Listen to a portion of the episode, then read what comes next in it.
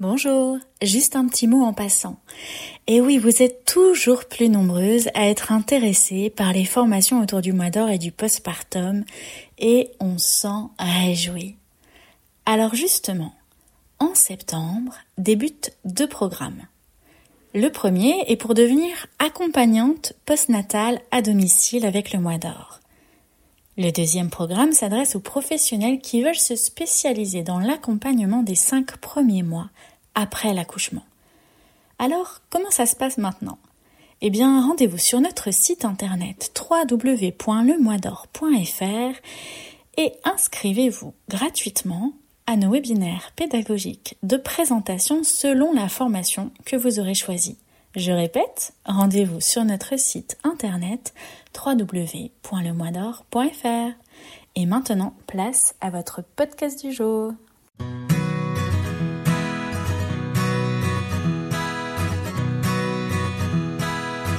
Bonjour, bienvenue sur notre podcast Parle-moi de ton mois d'or. Je suis Céline Chadela et ici, je laisse la voix à celles et ceux qui témoignent de leur mois d'or et de leur postpartum. Nous échangeons sur ce mois si spécial d'après l'accouchement, sur votre organisation, vos feedbacks, vos surprises, vos coups durs et vos joies. Et pour cela, je serai accompagnée de Marie Maé Poulain. Bonjour, moi c'est Marie, je suis psychologue clinicienne et cofondatrice avec Céline du Mois d'Or. Alors le Mois d'Or, c'est un livre, c'est des formations, mais c'est aussi un engagement pour être au plus près des femmes et des couples en postpartum. Parce qu'un bébé qui va bien, c'est d'abord quoi Céline? Une maman qui est soutenue. Alors offrons-leur cet espace de parole et d'écoute. C'est parti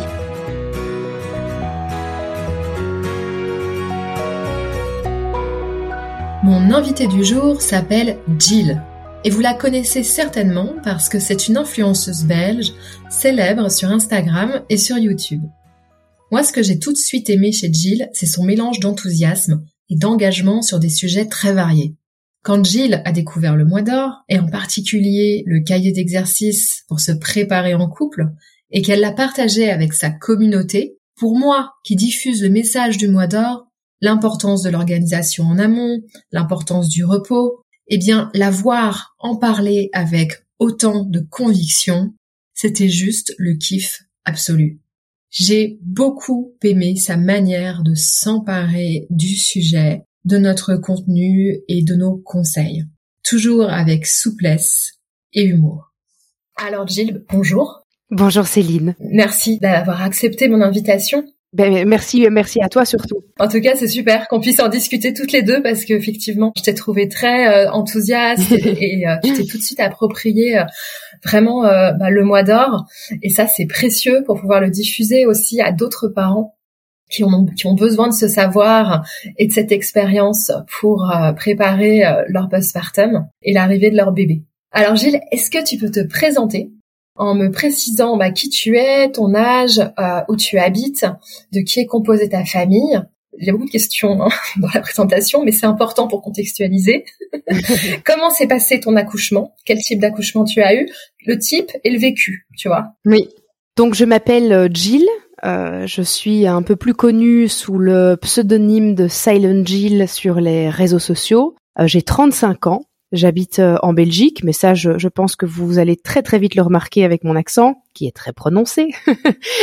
en termes de boulot, ben moi, je suis euh, animatrice en télévision euh, ici en Belgique sur une chaîne privée qui s'appelle RTL TVI. C'est un petit peu le, le TF1 belge. Et puis sur le côté, je me suis développée sur sur Internet en créant deux chaînes YouTube, Silent Jill et Jill, et alors en me développant sur Instagram et sur TikTok. Je suis maman de, de quatre enfants. Euh, j'ai euh, une fille de 13 ans, un petit garçon de 10 ans, un petit garçon de 8 ans et une petite fille qui a aujourd'hui 5 euh, mois et qui est donc née le 12 novembre 2022. Allez, mon accouchement. Allez. la question de l'accouchement. Donc j'ai eu un accouchement euh, physiologique pour ma, petite dernière. Euh, j'ai accouché dans une structure belge fabuleuse qui s'appelle le Nid à Namur et qui est euh, entièrement gérée par des sages-femmes. Et donc j'ai eu un, suivi tout en douceur durant toute ma grossesse et j'ai eu bah, cette chance que tout se passait parfaitement bien pour avoir un, un accouchement physio. Donc tu as accouché, d'accord, à l'extérieur, tout s'est bien passé, tu as accouché par voie basse. Parce que c'est important de savoir comment on accouche. Enfin, ça a une telle incidence sur le postpartum, moi je trouve. Tu vois Alors, j'ai commencé à avoir des, des, des, contractions trois semaines avant ma date d'accouchement et ces contractions euh, ne faisaient absolument pas euh, bouger le col. C'est-à-dire que pendant trois semaines, enfin, j'ai eu soudainement une ouverture de 4 cm et puis c'est resté bloqué à 4 cm pendant trois semaines. J'ai dépassé ma date euh, de terme. Il faut savoir que moi j'avais une très très très grande peur euh, par rapport au dépassement de, de terme. Alors, je sais que c'est différent en France euh, et par rapport à la Belgique. On peut attendre plus longtemps en France qu'en Belgique pour le dépassement de terme. Euh, moi, c'est une, très grande crainte parce que dans le dans le cercle familial et euh, dans le cercle amical, j'ai eu malheureusement euh, j'ai j'ai été amenée à, à, à, faire face à des, des, personnes de mon entourage qui ont eu perdu leur bébé après un dépassement de terme. Donc c'est quelque chose qui moi m'effrayait énormément. Pour moi, dépassement de terme, ça voulait dire potentiellement mettre la vie de mon bébé en péril. Même si ça n'est pas le cas, hein, mais c'était vraiment une peur un peu euh, presque infondée parce qu'elle se basait sur deux événements qui qui sont voilà ça, n'arrive pas tous les jours non plus et ça n'arrive pas à tant que ça, mais j'en avais très peur. Donc moi j'avais fixé une date limite euh, à quatre jours après terme. C'était voilà, je ne voulais pas aller au-delà des quatre jours. Euh, surtout que moi j'avais quand même un, bébé qui était euh, quand même prévu d'être assez grand et un, bébé avec un très bon poids. Et puis donc je suis rentrée à, l'hôpital parce que mes, mes contractions continuaient, mais n'évoluaient pas. Et donc là on m'a donné un petit coup de main en perçant la poche des os. Et là, ça a été, euh, bah, ça a été radical euh, et j'ai accouché euh, dans l'heure de ma fille par voix basse. J'ai pu étant donné que c'était un accouchement physiologique en salle nature, ce qui me permettait vraiment d'accoucher dans la position qui me convenait. Euh, ce qui est très marrant aussi, c'est que je m'étais préparée. voilà, j'avais certaines positions de, on va dire de, de que je m'étais imaginée parfaite pour moi comme accoucher par exemple sur le côté parce que c'était quand j'étais enceinte en, en, fin de grossesse c'était sur le côté que je me sentais la, la plus à l'aise physiquement. Et au moment de l'accouchement ça a été la pire position pour moi d'être sur le côté. Ça me faisait vraiment énormément euh, mal. Ah j'étais euh, j'étais très inconfortable. Et finalement j'ai accouché dans une position que je ne m'étais absolument pas imaginée mais j'ai en fait laisser complètement mon corps décider pour moi.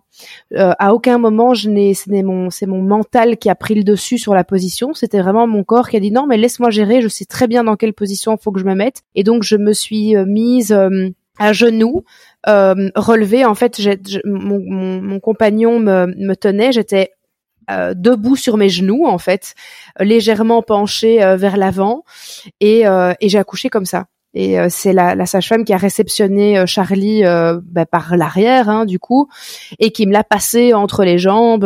et j'ai, moi, je l'ai, reprise après sur moi. Un beau bébé quand même de 4 kg 5 et, et 54 cm.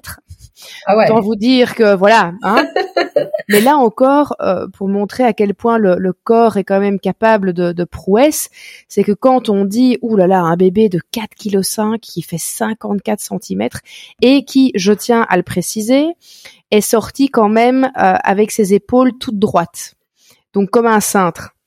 Euh, donc au moment où la tête est passée, la sage-femme m'a dit hm, Jill, va falloir encore pousser un petit peu parce que euh, elle a pas du tout décidé de plier ses épaules, elle, elle va vraiment sortir avec les épaules toutes droites. Et donc là, bah va falloir quand même encore euh, encore pousser parce qu'on ne sait pas aller la chercher nous-mêmes. Tu sais quand ils ont ils ont leurs petites épaules pliées, les sages-femmes peuvent passer leurs doigts et hop tirer les, les épaules. Là, c'était pas le cas. Et donc c'est une situation qui pourrait effrayer euh, bon nombre de mamans euh, parce qu'elles se diraient mais mon Dieu, je, euh, mon périnée va exploser quoi, très clairement. eh bien pas du tout. Mon périnée a, a totalement tenu le coup, pas de même pas une micro déchirure, rien du tout. Ah ouais. Il même pas eu un petit point qui a dû être fait, donc vraiment rien.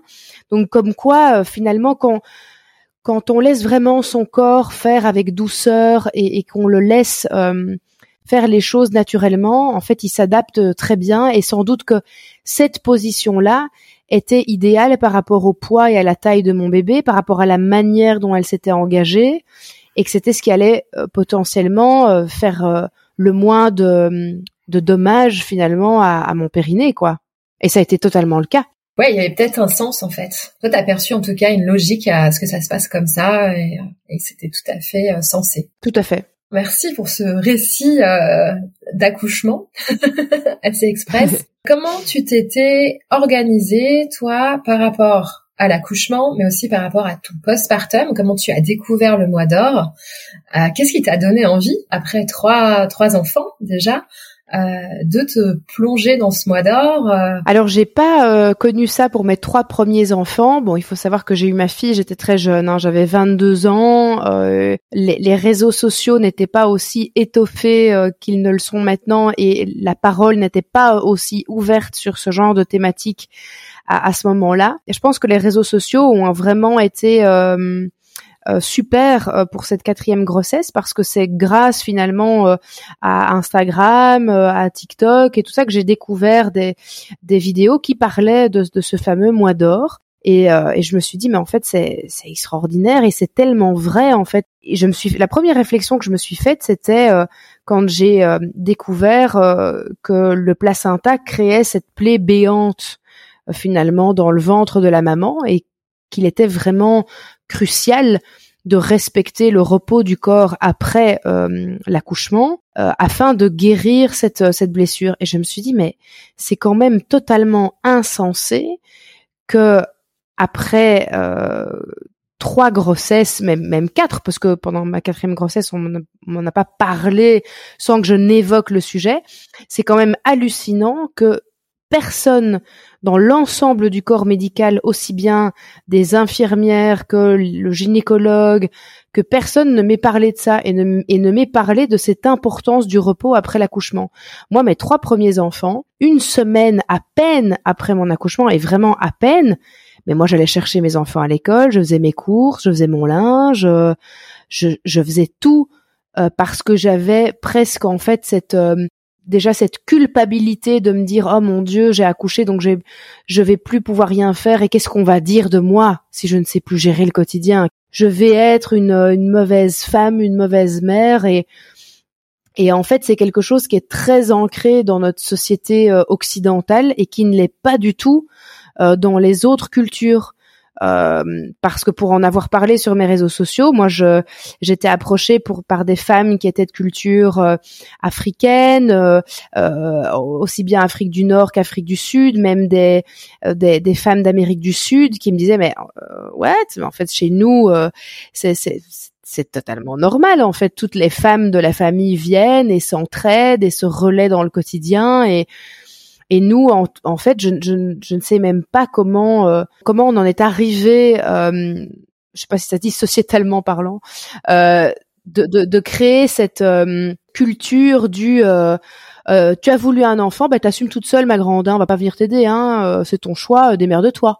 Et c'est vraiment ça que moi j'ai ressenti un peu durant mes, mes trois premières mes trois premiers postpartum et en fait, c'est moi qui ai dit ah non non non, moi je veux pas de ça pour ma quatrième euh, et finalement dernière euh, grossesse.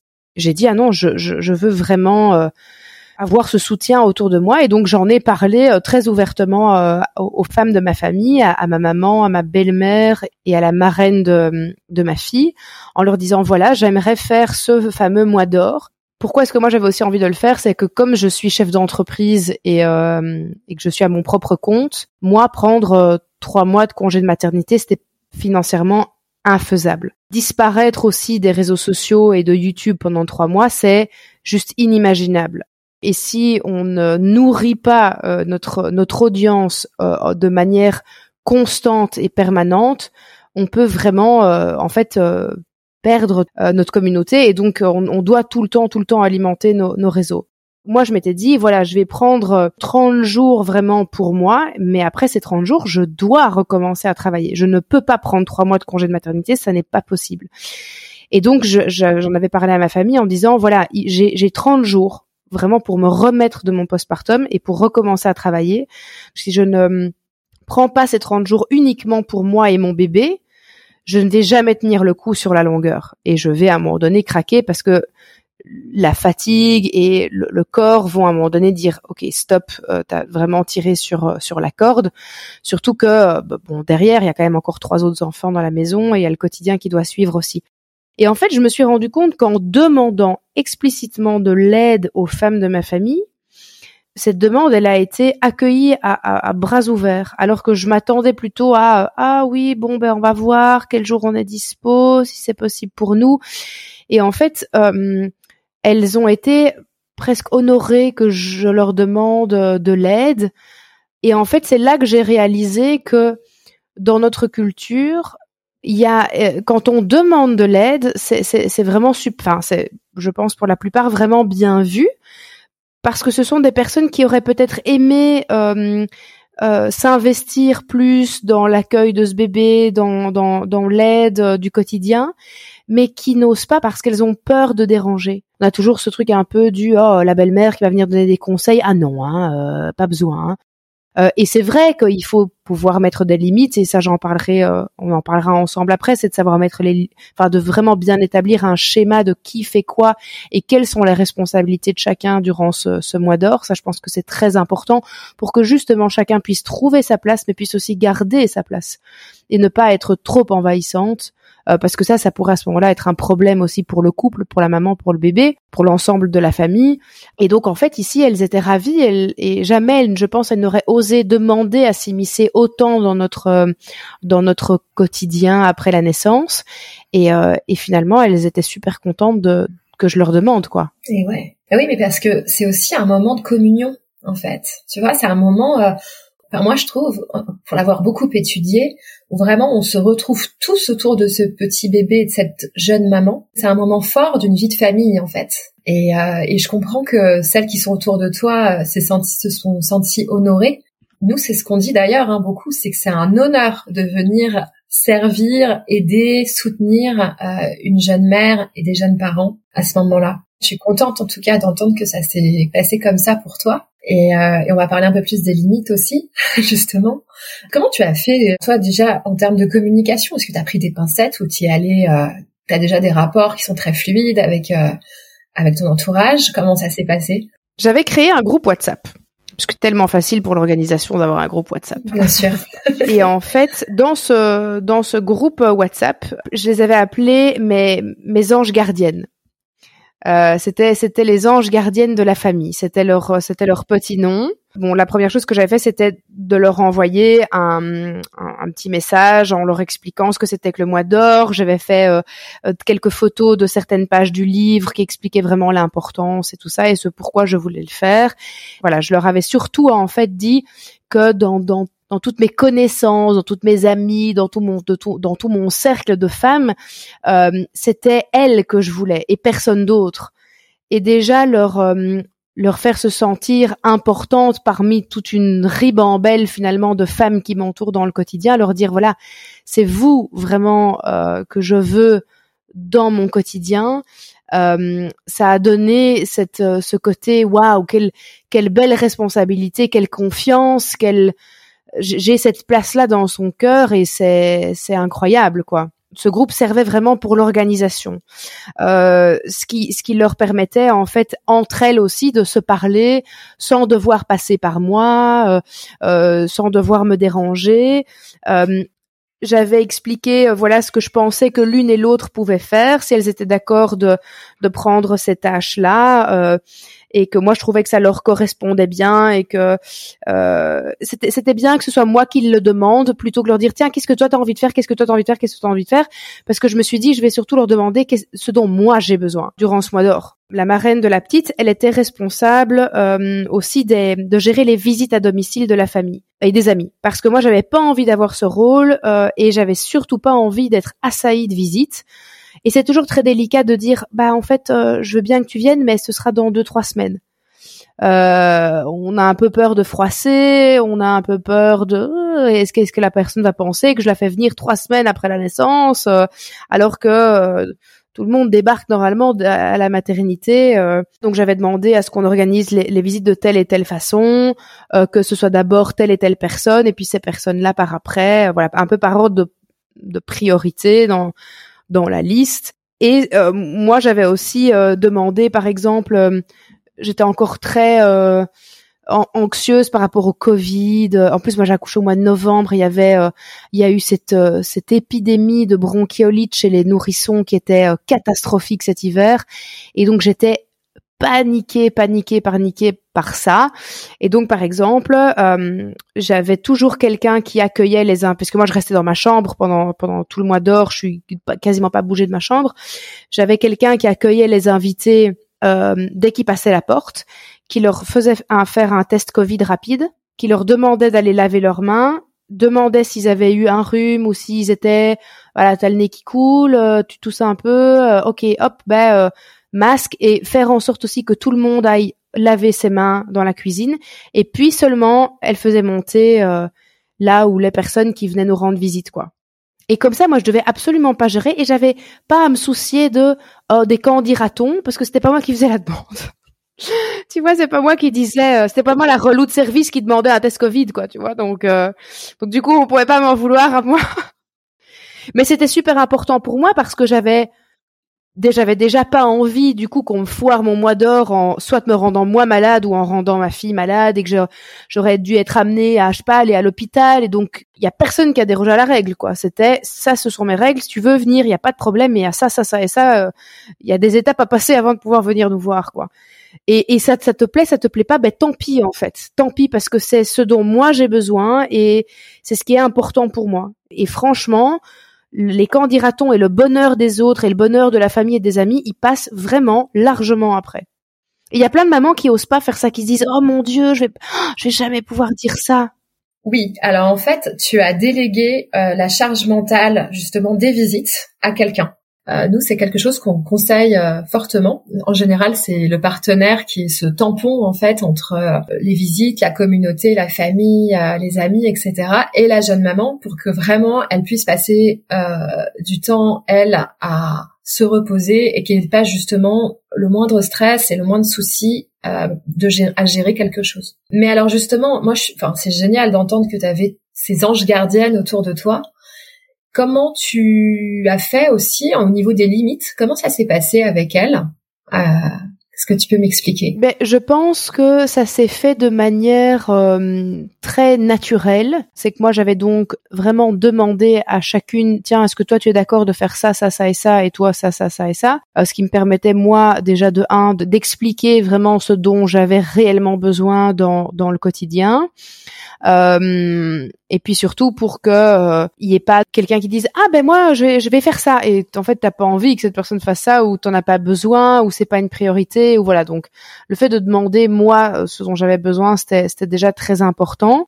Et puis en fait, ce que je faisais, par exemple, tu sais, t'as, t'as, t'as souvent les mamies et tout ça veulent veulent prendre beaucoup le bébé dans les bras et tout, et parfois la petite, elle, elle était en train de dormir sur moi et elle dormait, et, euh, et je sentais en fait, je sentais que parfois euh, elle faisait pas la demande, mais c'était un peu oh je suis déçue parce que je suis passée aujourd'hui? Et euh, et j'ai pas pu, prendre la petite dans les bras parce qu'elle dormait ou parce que sa maman l'a gardée près d'elle.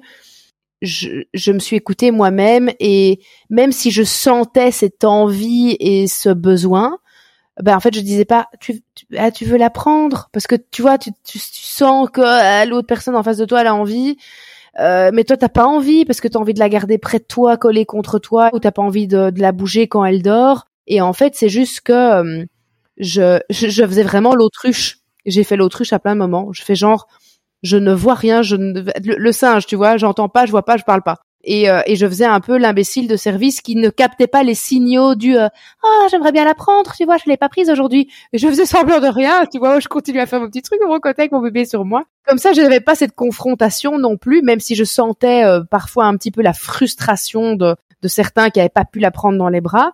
Il y avait vraiment des moments où je n'avais pas envie qu'on la touche j'avais ce côté très très maman lionne ou même une maman chat qui qui veut pas qu'on touche à son bébé quoi par exemple, quelque chose qui me qui, qui me dérangeait énormément, c'était euh, quand, quand on me rendait mon bébé et que mon bébé avait l'odeur de la personne, le parfum par exemple de la personne, ça me rendait dingue parce que je, je disais mais ah ça, sent plus mon bébé quoi, c'est plus mon odeur, c'est plus son odeur, ça sent le parfum. Euh, sent le parfum de la personne, quoi. Et ça, ça, au début, ça me, ah, ça me rendait dingue ce truc.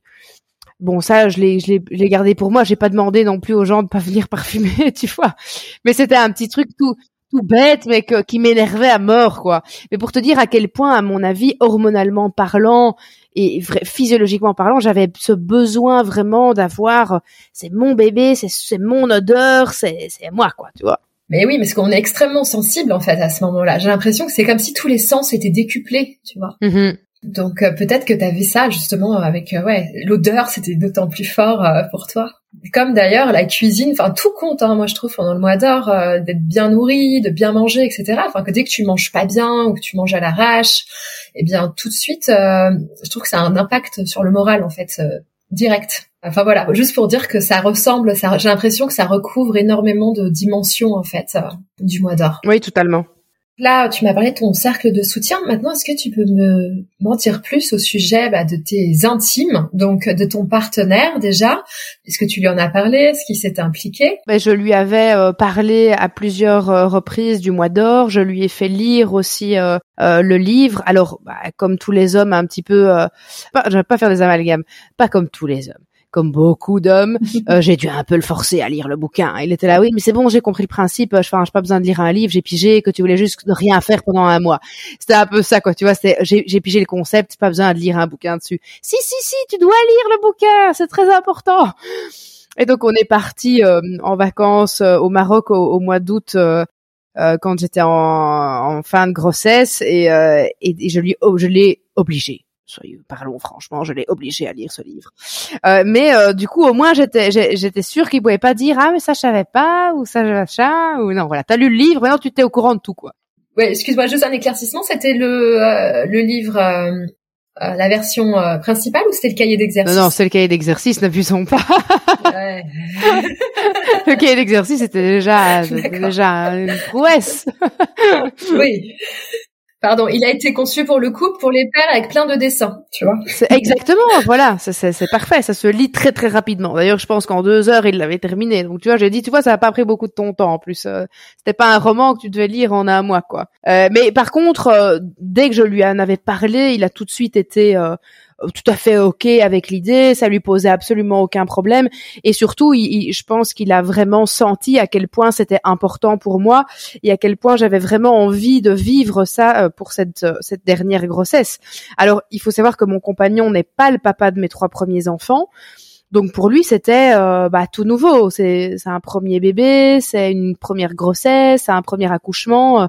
Donc c'était quand même énormément de, de nouveautés pour lui en fait, il a, surtout euh, réalisé à quel point euh, je n'avais pas ou, peu été aidée lors de mes trois premiers accouchements et que j'avais un peu vécu euh, l'enfer en termes de gestion, etc. et que je m'étais surfatiguée et que c'est pour ça aussi que mes allaitements avaient foiré les trois premières fois. C'est parce que je m'étais tellement, en fait, j'étais tellement en surmenage que je suis à chaque fois tombée malade trois, quatre, cinq mois euh, pour les trois enfants après euh, la naissance, j'ai vraiment mon corps qui m'a dit au revoir Jill, maintenant tu es obligé de te reposer, on va te mettre une bonne maladie bien hardcore pour que tu bouges plus de ton fauteuil. Sauf que euh, à ce moment-là, on n'avait pas encore cette possibilité ou pas du tout ce conseil de des médecins qui nous qui, qui nous disaient bah en fait si vous êtes malade, vous pouvez prendre des antibiotiques et allaiter, hein, ça pose pas de problème. Moi, on m'a jamais dit tu peux allaiter en prenant des antibiotiques. Or, les, trois fois où j'étais malade, j'ai dû être sous antibiotiques parce que j'avais eu une, terrible otite, euh, j'ai eu une bronchite. Enfin voilà, j'avais, ça nécessitait vraiment un traitement sous antibiotiques. Et euh, mon allaitement s'est arrêté puisque bah je pouvais pas tirer mon lait, je pouvais pas allaiter. Enfin bref, c'était cata. Et donc j'étais super déçue aussi euh, de pas avoir réussi à allaiter plus longtemps. Et c'est pour cette fois-ci, j'avais, j'ai vraiment dit, voilà, je, mon allaitement, c'est quelque chose qui est important pour moi. J'ai vraiment envie de le faire le plus longtemps possible sans avoir finalement des éléments extérieurs qui viennent le perturber. Et le mois d'or faisait partie de la réussite aussi de mon allaitement, quoi. Donc il a été euh, d'emblée euh, ok et puis euh, bah il a fait tout son maximum pour pour aider aussi dans le quotidien, mais surtout aussi pour lui lui aussi se reposer et avoir des moments avec sa fille, des moments de repos, des moments de câlin, des, des moments où on était vraiment à nous trois et où on apprenait à à se connaître et et à, à avoir cette cette nouvelle petite personne dans notre dans notre quotidien.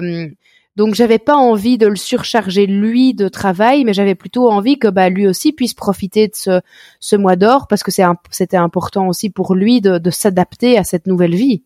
Bien sûr, bah oui, c'est un moment aussi euh, pour le partenaire justement de, de goûter euh, mhm.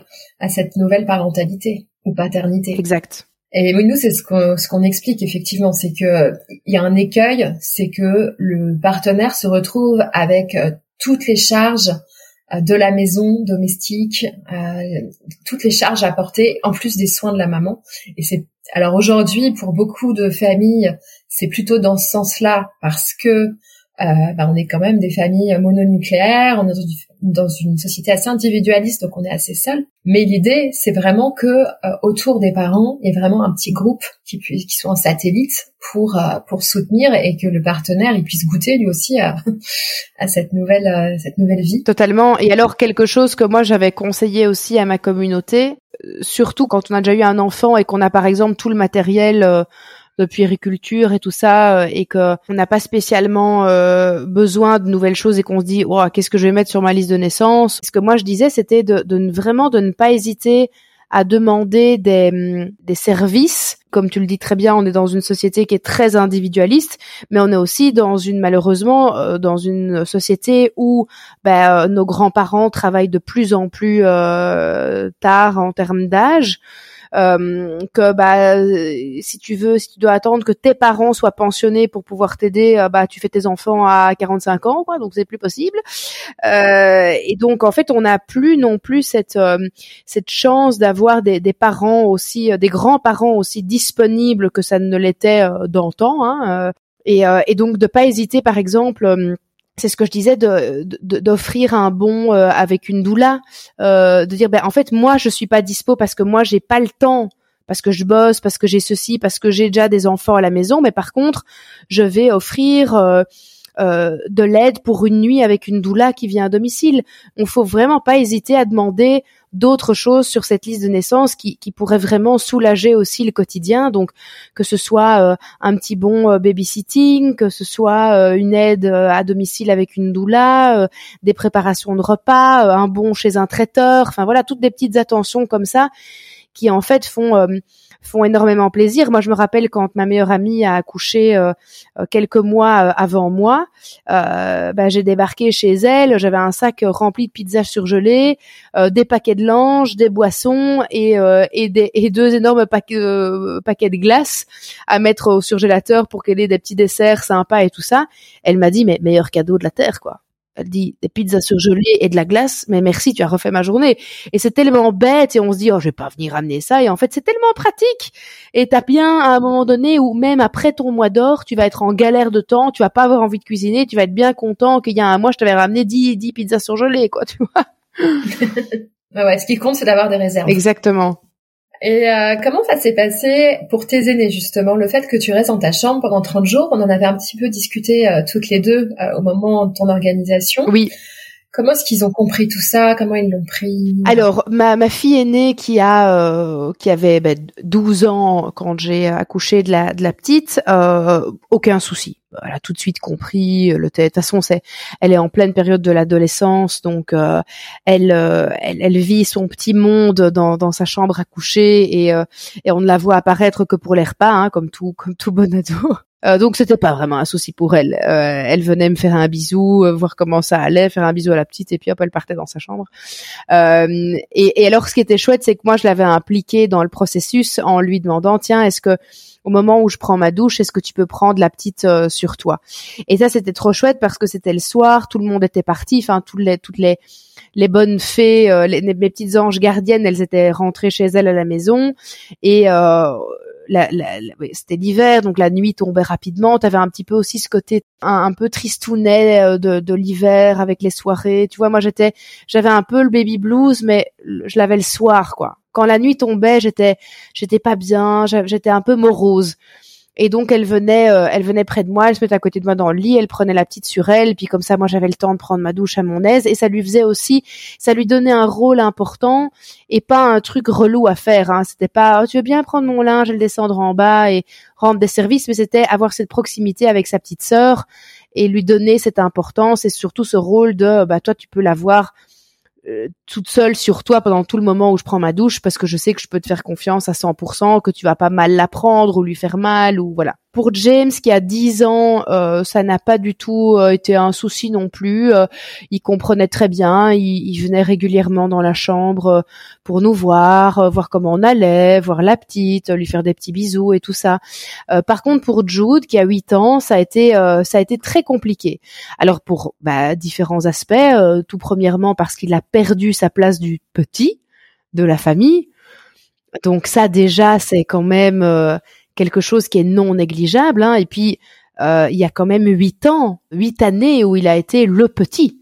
Euh, c'était mon tout petit que je considérais même à huit ans comme mon tout petit et que je maternais encore euh, très très fort. Et donc, il avait déjà un petit peu cette, cette, ce petit pincement au cœur de perdre sa place. Et puis le fait de ne enfin de ne pas me voir descendre, de ne pas me voir me faire le petit déjeuner, parce que c'est moi qui gère le réveil, euh, les mettre à l'école et tout ça, c'est moi qui fais ça tous les matins, donc ça l'a fort perturbé euh, au début. Et puis en plus, euh, pas de chance, mais James et Jude, une semaine et demie après l'accouchement, sont tombés malades. Ils ont tous les deux eu un très très gros rhume qui s'est un peu éternisé, qui a duré, je crois, dix bons jours. Et donc, en fait, pendant ces journées-là, ben, ils étaient interdits de venir nous voir.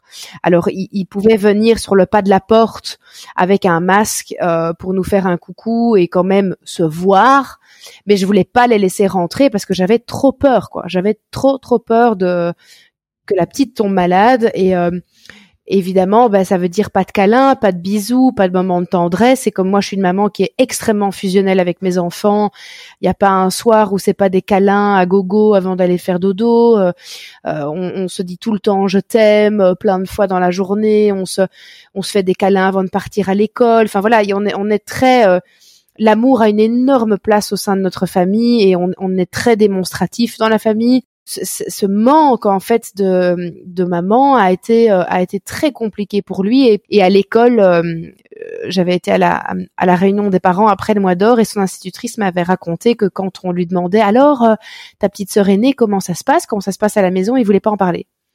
Il disait oui oui très bien. Et il voulait pas en parler et puis, euh, dès que le mois d'or a été euh, terminé et que je suis, euh, je suis redescendue, et c'était très marrant parce que c'était, c'était, je me rappelle très bien, c'était un, matin, ils étaient déjà dans la cuisine et je descends, je crois, pour me faire une tasse de café.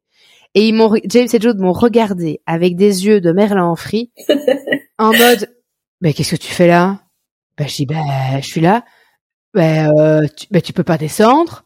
Je dis, ah ben si, je peux je peux descendre maintenant. Je dis, c'est, fini le mois d'or. Et ils m'ont regardé, mais vraiment, genre, qu'est-ce qu'elle fait là, quoi? C'est ça, remonte dans ta chambre. Ben oui, c'est ça. Et, ils étaient là, mais tu peux, t'as le droit de descendre. C'était vraiment un peu. Euh, et puis ils ont été super contents et, et je leur dis non, c'est moi qui vous fais vos tartines et tout. Et là, ils étaient au paradis parce que, bien évidemment, les tartines de maman sont les meilleures tartines du monde. Voilà. Et eh oui. Pas, il y a peu importe qui fait le, petit, le petit, euh, le petit pique-nique pour l'école. Il y a que ta maman qui le fait si bien, tu vois. Donc, euh, donc ils étaient, ils étaient, non, ils étaient super contents quand c'est terminé. Et puis, surtout de pouvoir reprendre un quotidien comme ils le connaissaient. Ça a été un soulagement, je pense, pour James et Jude. Et la, la, la relation avec leur petite sœur, c'est vraiment du coup euh, créé, surtout pour Jude, elle s'est vraiment créée après le mois d'or. Et, maintenant, ce qui est très chouette, c'est que c'est euh, c'est vraiment pour Charlie, Jude est son dieu vivant. Alors, euh, elle a euh, les, seuls vrais, vrais déjà fou rire qu'elle a, c'est avec Jude. Elle est en adoration devant devant son frère et donc il en il en est extrêmement fier, évidemment. Et c'est une telle chance pour une petite fille, un petit bébé comme ça, d'avoir des grands frères et, et des grandes sœurs. Oui, et une grande sœur qui est finalement presque comme une deuxième maman pour elle parce que ma, surtout que ma fille est fait très grande, elle a, elle a, elle a déjà, elle a, ma taille, elle fait 1m73 euh, à 13 ans, euh, et donc elle fait très adulte physiquement, et donc c'est vraiment comme, euh, comme, comme une, une, seconde maman pour elle, quoi. Ouais, donc les liens familiaux se sont tissés harmonieusement. Au fur et à mesure. D'accord, mais c'est bien que tu aies pu aussi tenir le fait de se dire, bah là, pendant 30 jours, je suis dans ma chambre. C'est quand même pas tout le monde qui arrive, et surtout avec des aînés. Donc euh, c'est bien que tu aies pu le mettre en place. Après, euh, je t'avoue qu'il y a plusieurs fois où j'étais tentée de, de, descendre et de dire ouais c'est bon, je me sens déjà mieux, ça va, je vais descendre. Et à ce moment-là, je me faisais un peu rabrouer par euh, par mon compagnon qui me disait non, non, non. Tu as dit que tu faisais ton mois d'or. Ah oui 30 jours, c'est 30 jours, Jill. Tu remontes dans ta chambre, tu files dans ton ah lit. Ouais. Oui, c'était vraiment... Euh, parce que il, il, sait voilà que je suis très... j'aime j'aime beaucoup tout gérer, tout tout contrôler. J'ai un peu une control freak euh, dans mes dans mes défauts. Et donc il, sait que mon mental peut parfois prendre le dessus et avoir envie de ah de recommencer à gérer. Et là-dessus, il a vraiment été intransigeant. Il me disait non non non, tu vas te reposer. Euh, qu'est-ce que tu fais debout Va dans ton lit. Euh, T'as besoin de quoi? Je vais aller te le chercher. Tu veux un thé? Je vais aller te faire ton thé. C'était vraiment euh, donc ça c'était ça c'était vraiment super quoi. Ah, c'est bien, mais c'est bien, ouais, parce que vous vous connaissez bien. Enfin, il connaît. Euh... Oui, tout à fait. Ah, c'est top. Tout à fait. Euh, encore quelques petites questions sur ton organisation, sur le déroulé de ton mois d'or, puis après on passera aux questions du mois. Alors, quels sont les professionnels qui t'ont entouré durant ton mois d'or J'avais cru comprendre que tu avais pris euh, une coach euh, certifiée de Gasquet. Euh, est-ce que tu peux nous en parler un petit peu par rapport à ton corps, ta relation avec ton corps après l'accouchement? En fait, euh, il faut savoir que j'ai pas du tout, du tout travaillé mon, mon périnée après mes, mes trois grossesses. Grave erreur, Jill, grave erreur. Mais comme j'étais encore dans, dans, le feu de ma jeunesse, je me suis dit que ce n'était pas nécessaire. Euh, sauf le jour où j'ai décidé d'aller faire du trampoline avec mes enfants et que j'ai réalisé que j'aurais dû faire mes exercices du périnée. Et je pense que cette, euh, cette image du, du trampoline parlera à de nombreuses mamans qui, qui ont eu plusieurs enfants et qui m'écouteront et qui n'ont tout comme moi, pas travailler leur euh, leur périnée. Euh, donc oui, après avoir vécu une mauvaise aventure au trampoline park, je me suis dit non, hors de question pour mon quatrième euh, bébé, c'est sûr et certain, je vais évidemment travailler mon périnée. J'ai fait appel donc à, à Karine Mademoiselle ventre plat euh, sur les réseaux sociaux. Il faut savoir que moi j'ai un, un diastasis, donc euh, mes, mes grands droits se sont écartés euh, avec mes grossesses, et donc j'ai une toute petite hernie ombilicale qui peut s'aggraver avec le temps. Donc il fallait vraiment que, avant que je puisse reprendre le sport, parce que je suis quand même une sportive et j'ai besoin de faire du sport, il fallait que je resserre mes, mes grands droits. Donc là-dessus, elle allait m'aider à resserrer ma ceinture abdominale et en même temps travailler mon périnée. Et en fait, j'ai appris que euh, on pouvait euh, sans euh, problème travailler son périnée dès la naissance, que c'était même important de faire déjà des, petits exercices tout doux, tout en douceur, dès les premiers jours après l'accouchement. ça ne fait absolument pas de tort. Et elle avait totalement raison parce que je l'ai fait. J'ai commencé mes exercices pour le périnée cinq jours après mon accouchement. Alors attention, je n'ai pas eu d'épisiotomie. Je pense que là-dessus, il y a une forte différence. Donc, à vérifier évidemment lorsqu'on a subi une épisiotomie, à quel moment euh, on peut reprendre les exercices du périnée, hein, puisque là, il y a quand même eu soit des déchirures et puis euh, quand même euh, de, de, recoudre une plaie. Je ne m'avance pas là-dessus, mais quand on a un accouchement physiologique où il n'y a pas eu de déchirure et où il n'y a pas eu de point de suture, on peut reprendre ces exercices du périnée d'emblée. Et quand j'ai été faire mon check-up chez la kinésithérapeute pour vérifier l'état de mon périnée, eh bien, elle m'a annoncé que je n'avais pas besoin de séance de rééducation. Génial. Incroyable. Ah ouais. Donc euh, elle m'a dit bah écoutez euh, je vais pas vous prescrire des séances parce que vous n'en avez pas besoin et pourtant elle m'avait euh, elle m'avait testé avec une sonde hein. donc avec la, la, sonde reliée à un petit ordinateur qui calcule vraiment euh, tous les paramètres de la force du périnée pour voir si on a besoin de de quel type de suivi on va avoir besoin. Et elle m'a dit, ben, je, je, vais pas vous prescrire des séances parce que ça sert à rien. Votre périnée, il est comme si vous aviez pas accouché. Dieu sait que j'avais un périnée qui était en mauvais état juste avant, hein, et c'est une quatrième grossesse, un gros bébé. Le périnée euh, en prend quand même un sacré coup. Et oui. Et donc oui, c'est d'où l'importance vraiment de, de, de, faire des exercices adaptés dès la naissance. Quoi. Et ce sont des exercices qu'on peut faire dans son lit. Hein. Surtout que pendant le mois d'or, l'important est surtout de rester couché un maximum pour justement rétablir cette plaie du placenta.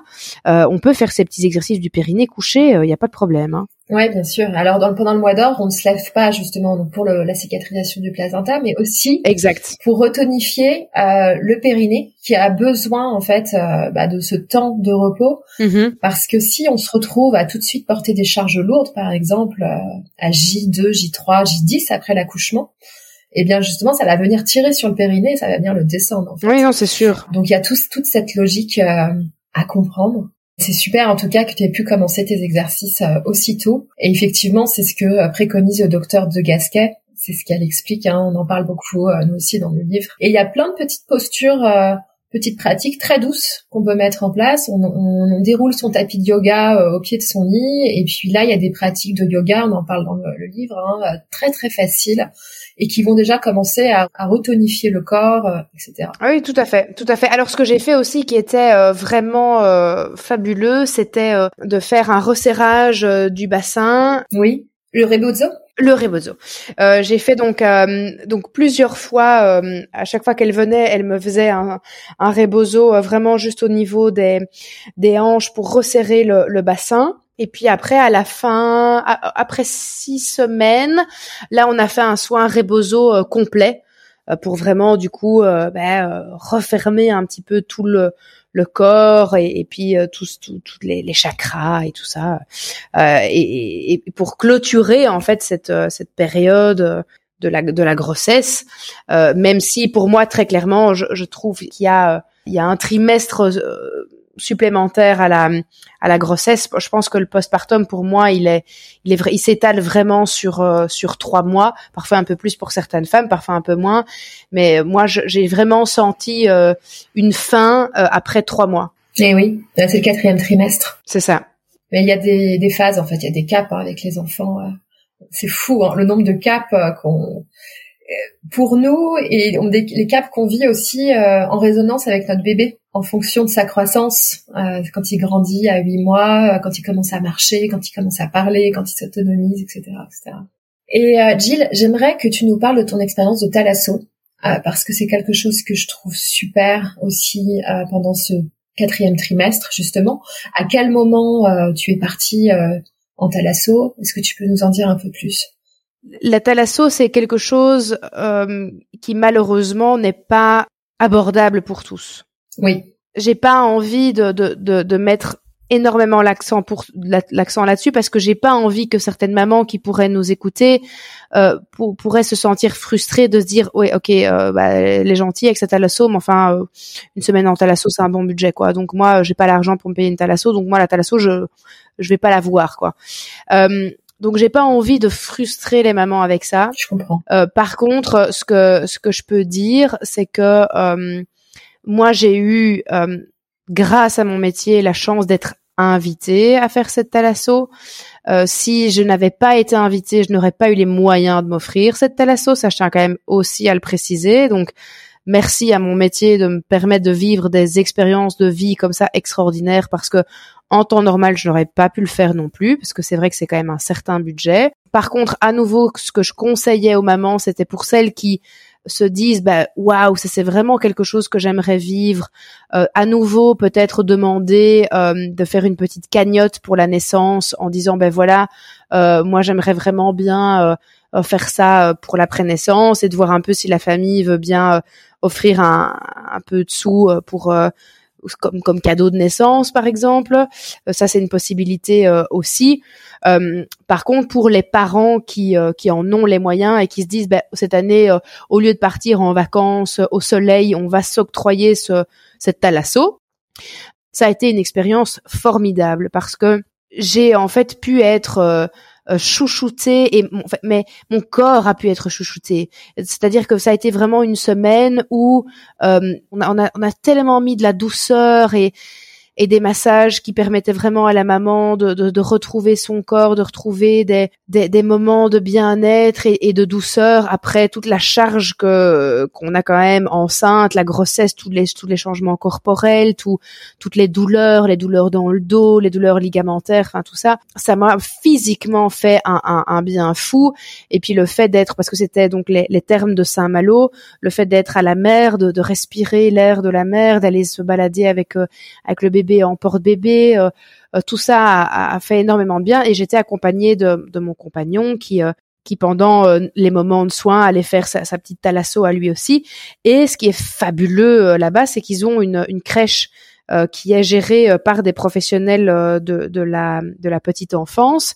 Et on peut donc laisser son bébé en toute sécurité pendant les moments de, de soins. C'était la première fois que je la laissais aussi, donc ça a été ça a été d'abord une grande inquiétude et puis euh, quand j'ai vu à quel point elles étaient merveilleuses cette dame là je je la laissais vraiment en confiance. Et ce qui était super c'est que je pouvais euh, entre mes soins euh, venir l'allaiter. Ah oui. Donc tout était fait pour respecter le, bébé et sa maman. Il n'y avait pas de ah mais non mais si vous la laissez pendant vos soins vous devez donner un biberon avec votre lait tiré. Non c'était bah, si vous venez vous on a un fauteuil d'allaitement vous venez vous l'allaitez puis vous repartez faire vos soins et tout ça on a chacun aussi pu avoir des moments où on a on a soufflé quoi. Et donc la thalasso, on l'a faite. La petite avait euh, tout juste quatre mois. Ok, au cœur de l'hiver. Disons qu'on pourrait dire que ça devrait être compris dans toutes les mutuelles et, euh, et offert à toutes les mamans. Tout à fait. Je pense qu'il y a vraiment des, des soins euh, qui devraient être être offerts rien que, que pour se dire ben en fait une maman qui qui vit toutes ces, ces choses là euh, a tellement moins de risques du coup de tomber malade après euh, d'avoir peut-être euh, besoin d'aller d'utiliser sa mutuelle pour aller régulièrement chez le médecin, chez le chez le kiné parce qu'elle a des douleurs dans le dos, parce que elle a elle a des soucis de santé, parce qu'elle est fatiguée. D'avoir un soutien autour de la maman dès le départ permettrait finalement sur le long terme d'avoir peut-être nettement moins besoin de professionnels de la santé comme des, psychologues, des, des, thérapeutes, parce qu'il y a des mamans qui sont en burn-out, qui n'en peuvent plus, qui sont surchargées de charge mentale. Et ça, c'est un petit peu comme dans tout. Hein. On ne va jamais essayer de de soigner le problème à la source, on va attendre qu'il y ait d'autres problèmes que pour les prendre en charge. Alors que si la prise en charge, elle était complète dès le début, et si on faisait vraiment attention au bien-être des mamans, on pourrait avoir des mamans qui seraient beaucoup plus rapidement sur pied et qui tiendraient dans la longueur plutôt que de craquer totalement et de se retrouver mm. peut-être avec un arrêt maladie qui va durer des mois et des mois et de ne plus pouvoir travailler, d'être finalement sur la charge euh, du gouvernement parce qu'elle elle ne peut plus aller au boulot sur la charge de la mutuelle. Mais c'est parce qu'en fait, il n'y a aucune prise en charge dès le départ. On laisse aujourd'hui les mamans s'épuiser jusqu'à ce qu'elles vraiment n'en puissent plus. Et puis là, on s'étonne qu'il y ait autant de burn-out aujourd'hui euh, chez les parents, chez les mamans. Euh, euh, mais c'est parce qu'en fait, on, on ne laisse plus le temps aux, aux, aux, mamans de, de se reposer et de guérir finalement de cette grossesse et de cet accouchement. On leur demande des choses qui physiologiquement ne sont pas normales. Ça n'est pas normal de demander à une maman qui vient d'accoucher d'aller faire ses courses trois jours plus tard de, de, faire à manger. Et il y a des mamans qui vont dire oui mais j'ai pas le choix. Je n'ai personne dans mon entourage, euh, mon compagnon ne veut pas faire ça.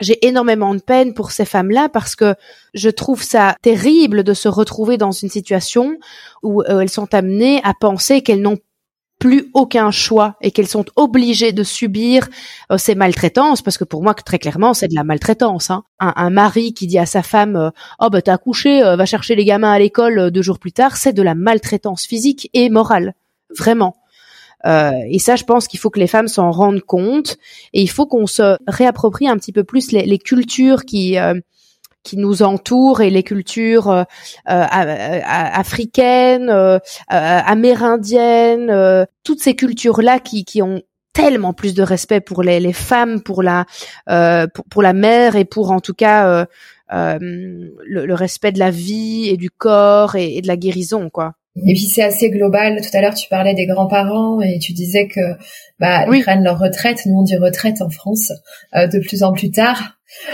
Euh, et puis là, tu vois, enfin c'est la minute politique hein, de cet épisode, mais euh, nous là, il y a la loi de sur les retraites qui vient de passer, donc qui s'étend encore plus dans le temps. Et euh, moi, personnellement, c'est quelque chose que je vis comme une violence parce que nous, euh, par exemple, on n'a pas nos, mhm. nos parents euh, qui sont disponibles, et en partie parce que certains travaillent beaucoup. Ah ouais, chez, chez nous, c'est chez nous en Belgique, c'est 67 ans. Hein. Bah ouais, mais tu vois, je pense que les politiques réfléchissent pas à l'impact que ça a sur euh, les familles, euh, sur les jeunes mères, les jeunes parents, justement pendant les premières années, qui ont juste parfois besoin d'un week-end de répit, en fait. Je dis pas que les grands-parents vont venir euh, chercher s'occuper des enfants tous les mercredis, mais au moins de temps en temps qu'ils puissent être là un week-end, quelques jours, etc. C'est quand même quelque chose, ou même allez rêvons un peu de vacances, par exemple, qui puissent être là pour que le couple puisse partir cinq jours en vacances. Et ben ça, c'est pas possible quand les, les, les, grands-parents travaillent. Donc c'est vrai qu'il y a des tensions comme ça, euh, et ça crée de la maltraitance, euh, comme tu le disais. Mais euh, bon, on va faire changer les choses. faire évoluer les, mentalités et et finalement c'est même pas pour moi c'est même pas spécialement une évolution c'est un retour aux sources c'est de revenir un peu en arrière et de se dire en fait comment ça se passait dans le temps quand il n'y avait pas cette tout ce, ce monde de l'hyper-industrialisation. revenons un petit peu à, à, à, cette à cette vie un peu plus simple et plus proche de la nature, plus proche de la famille. D'ailleurs, c'est vraiment cette cette grossesse, cette naissance, elle m'a fait réaliser quelque chose de de très important, c'est que au-delà de euh, d'avoir des biens matériels, je me suis dit, moi, cette, cette année et les années qui, qui vont suivre, mon argent que je gagne, je vais vraiment l'investir dans dans la création de souvenirs et de moments. Mmh. C'est quelque chose qui est euh, extrêmement important pour moi euh, cette année. Au lieu de me dire, bah je sais pas, je m'achète oh des vêtements ou des trucs ou un joli sac ou des choses comme ça. Je dis non, j'épargne vraiment mes sous et, euh, et, et je permets à d'autres membres de ma famille, par exemple, qui n'ont pas les moyens de partir en vacances, de dire ben voilà, on part tous ensemble faire un petit week-end, pas trop loin, hein, on y va en voiture, pas besoin d'aller en avion, mais de se dire ben par exemple là pour les vacances de Pâques, euh, j'ai loué une, une, un gîte en, en, en Hollande et j'ai dit je veux toute la famille dans, dans le gîte et, euh, et on va y passer huit jours ensemble et on va faire du vélo tous les jours et voilà. Je veux que le fruit de mon travail puisse amener des souvenirs, de la, des moments en famille, des pas, pas du matériel quoi. Ouais. Des, des, choses saines et, et, heureuses qui nous rendent heureux, qui nous qui nous rendent le sourire, qui nous font rire et d'avoir des, des précieux souvenirs euh, dans la tête parce que finalement euh, on mourra avec ses souvenirs et pas avec ses affaires. Et ouais, bien sûr. Et ouais, amener de la joie. C'est très beau ce que tu dis. Vraiment, ça me touche énormément. Enfin, j'adore. Justement, on va parler de ce souvenir du mois d'or. Alors, euh, ces questions s'appellent les questions du mois. Je les ai baptisées ainsi. Voilà, il faut y répondre en fait un peu du tac au tac. D'accord, ok. Alors, compte tenu de ton organisation pour ce quatrième, euh, cette quatrième naissance, euh, sur une échelle de 0 à 10, entre l'avant et l'après, à combien estimes-tu ton degré de préparation? À combien, euh, sur une échelle de 1 à 10, à combien je me suis préparée à cet accouchement et à l'après-accouchement, c'est ça? Ouais, c'est ça. Ouais, je dirais euh, 9 sur 10. Eh ouais, bien. ouais. Ok. Euh, un souvenir au contact de ton bébé? Le, moment où j'ai été la chercher euh, en dessous de moi, quand, quand la sage-femme me l'a passée et que je l'ai prise sur moi, ça, ça a été le, le moment le plus, le plus fou ce que tu aurais aimé entendre a posteriori. Bah, du coup, je vais reprendre cette phrase du euh, euh, le placenta crée une crée, euh, crée une plaie béante qu'il faut soigner et, et j'avais lu un, article qui disait c'est comme c'est comme quelqu'un qui viendrait de se faire opérer et qu'on obligerait à se lever de son lit à l'hôpital. et ça, j'aurais aimé que le corps médical m'en parle plutôt que de l'apprendre par mes propres soins en fait. Eh ouais, je comprends Tous les médecins, enfin, tous les médecins devraient en parler directement à leurs patientes et ne pas attendre qu'elles fassent leurs recherches par elles-mêmes. Bien sûr. S'il y avait un seul conseil pratique à donner à ta meilleure amie? Euh... Prendre du temps pour soi. Une transmission personnelle issue de cette expérience des premières semaines. Un peu une perle de sagesse, tu vois. S'écouter, écouter son corps, réapprendre à, à écouter euh, son corps et à écouter son cœur. Parce que pour moi, il y a euh, la parole du cœur et la parole de, de, de l'esprit. Et quand on apprend à écouter son cœur, euh, on, ressent vraiment la différence entre ce que notre mental va penser par rapport aux croyances limitantes, par rapport aux peurs, par rapport euh, aux, devoirs, etc., et ce dont le cœur a réellement besoin. Génial. Merci beaucoup, Gilles, pour cet entretien en or. Merci. Merci à toi, Céline. à bientôt.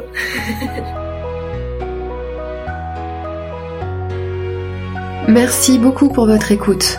Pour aller plus loin, sachez que le mois d'or, ce sont des livres pour bien se préparer. Ce sont aussi des professionnels spécialisés pour bien s'entourer pendant les mois après l'accouchement. Et bien sûr, ce sont des formations sur le postpartum. Retrouvez-nous sur notre site lemoisdor.fr ou sur nos réseaux. Et si vous souhaitez soutenir le message du mois d'or, alors partagez le podcast autour de vous, abonnez-vous à notre chaîne sans oublier de lui mettre 5 jolies étoiles. À bientôt!